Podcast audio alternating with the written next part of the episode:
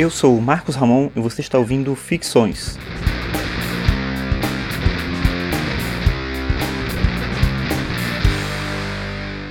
Esse é o episódio 66 e o tema de hoje é Natureza.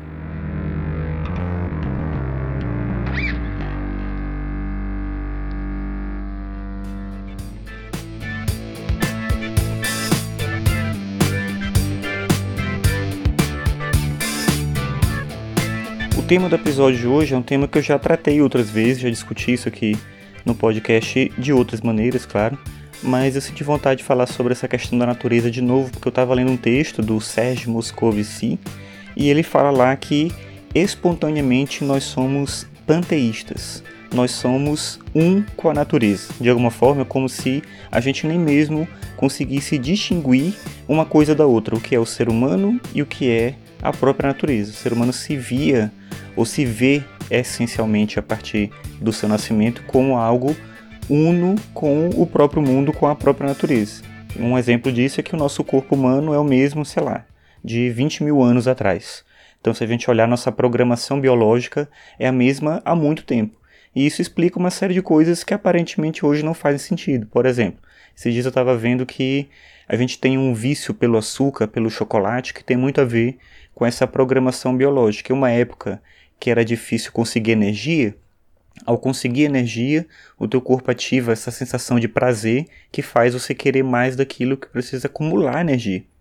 Do outro lado, o exercício físico ele não causa esse mesmo sentido de vício imediatamente. Né? Existe até essa indicação hoje de que quando você pratica muita atividade física, você sente esse prazer pela atividade física, tem essa descarga meio que de uma sensação equivalente ao vício e você quer fazer mais atividade física, mas não é logo no começo, justamente porque a programação biológica foi feita para uma época em que gastar muita energia não era algo muito inteligente, então o teu corpo te ensina a guardar energia e acumular cada vez mais de alimentos que são ricos em determinados nutrientes e tal.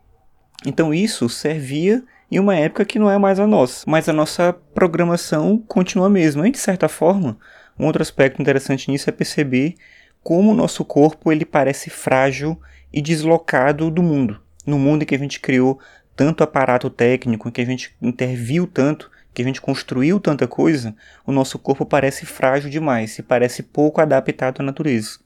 Mas na verdade isso é uma impressão que é a mesma impressão que faz a gente definir natureza como aquilo que não foi transformado pelo ser humano.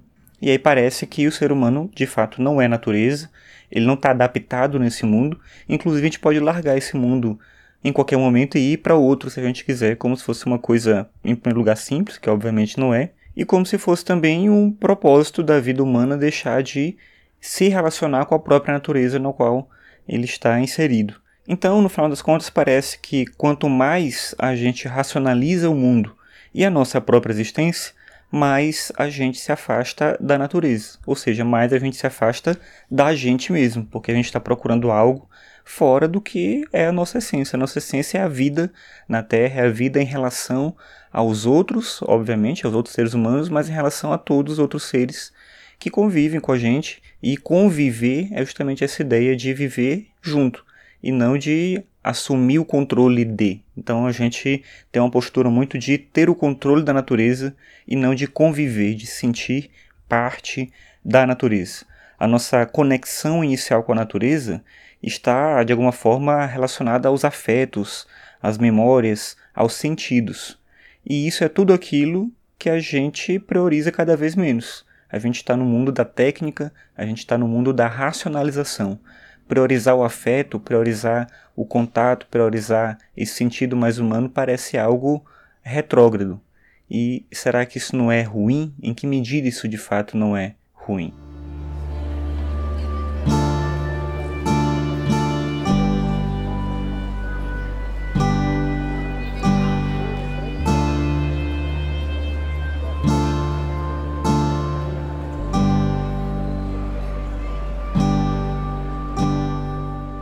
Obrigado por ouvir mais esse episódio. Esse foi o episódio 66 do Ficções. Você pode acompanhar todos os episódios em marcosramon.net barra ficções. Você pode também ler meus textos em arcano5.com.br. Obrigado pela sua audiência aqui. Se você gosta do podcast, eu peço para você compartilhar com outras pessoas, que assim elas ficam sabendo também do projeto. E é isso. Até a próxima.